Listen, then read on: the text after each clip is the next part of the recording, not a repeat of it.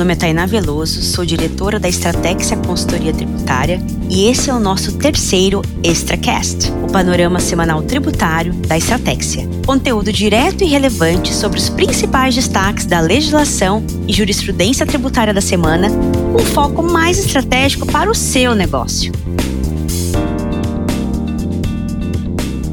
Semana que se passou aí, que iniciou no dia 22 do 2, temos os seguintes pontos a destacar. O primeiro deles, trata-se aí de uma reportagem segundo o Jota, né? No parecer a PEC 186 de 2019, a chamada nova PEC emergencial, foi incluída uma previsão para que a presidência encaminhe ao Congresso um plano de redução gradual dos benefícios e incentivos fiscais atualmente vigentes. De acordo com o parecer apresentado à PEC, no exercício em que o plano foi encaminhado ao Congresso, deve ocorrer aí uma redução de pelo menos 10% dos incentivos fiscais atualmente vigentes, de forma que em até oito anos esses benefícios não poderão ultrapassar 2% do PIB. Não vou entrar nessa conta, né? Vale dizer aí é, o tratamento do Simples Nacional, os benefícios que se aplicam às entidades sem fins lucrativos e a Zona Franca de Manaus. Se a PEC for aprovada, pessoal, certamente aí haverá um grande impacto para diversos setores que atualmente utilizam incentivos fiscais federais, né?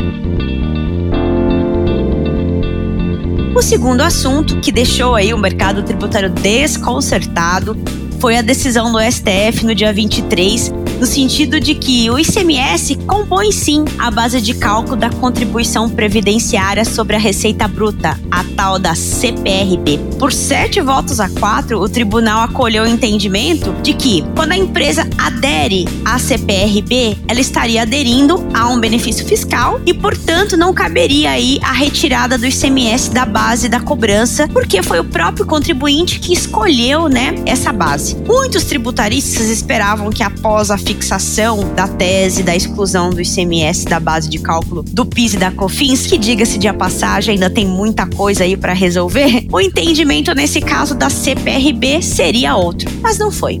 Qual será, pessoal, o entendimento a ser adotado aí pelo STF no futuro em teses que tratam da exclusão de tributos da base de cálculo de contribuições? Vamos aguardar aí para ver o desenrolar dos acontecimentos, né?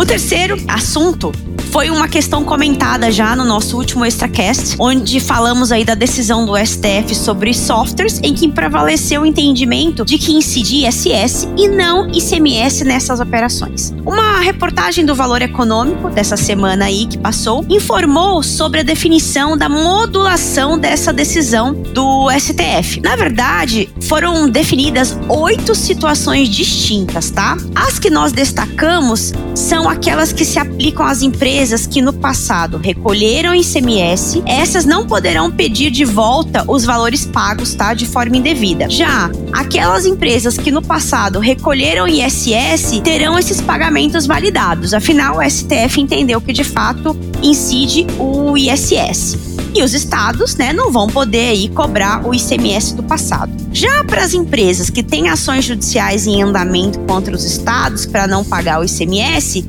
os juízes devem aplicar aí o novo entendimento do STF de incidência do SS às operações com software. Então, a decisão aí vai ter basicamente repercussão aí para o pessoal de setor de tecnologia e software, né? É importante aí alinhar as estratégias futuras da tributação, do modelo de operação nesse caso.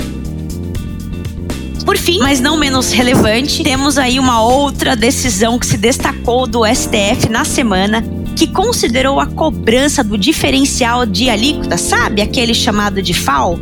Aquele diferencial de alíquota cobrado nas vendas para outros estados, destinadas às pessoas que não são contribuintes do ICMS, a cobrança atual, nos termos né, em que as empresas aplicam atualmente, ela foi regulada por um convênio. Mas o STF entendeu que essa regulação por convênio é inconstitucional sendo necessária uma lei complementar. Entretanto, minha gente, surpreendentemente, o STF entendeu que a proibição deve passar somente a valer a partir de 2022. Nossa, ficou confuso, né? Como assim? A cobrança é inconstitucional, mas isso só aplica-se a partir de 2022? Isso mesmo, pessoal. Assim, nenhum estado vai ter que devolver nada de DIFAL. Então vamos lá. O STF entendeu que a cobrança do DIFAL com base no convênio é inconstitucional. Mas essa inconstitucionalidade só vai valer a partir de 2022. Isso significa que até o final de 2022 os estados aí terão tempo para articular uma lei complementar no Congresso, ok? É, minha gente, o Brasil não é para principiantes, sobretudo para compreender a legislação e as decisões nesse mundo tributário.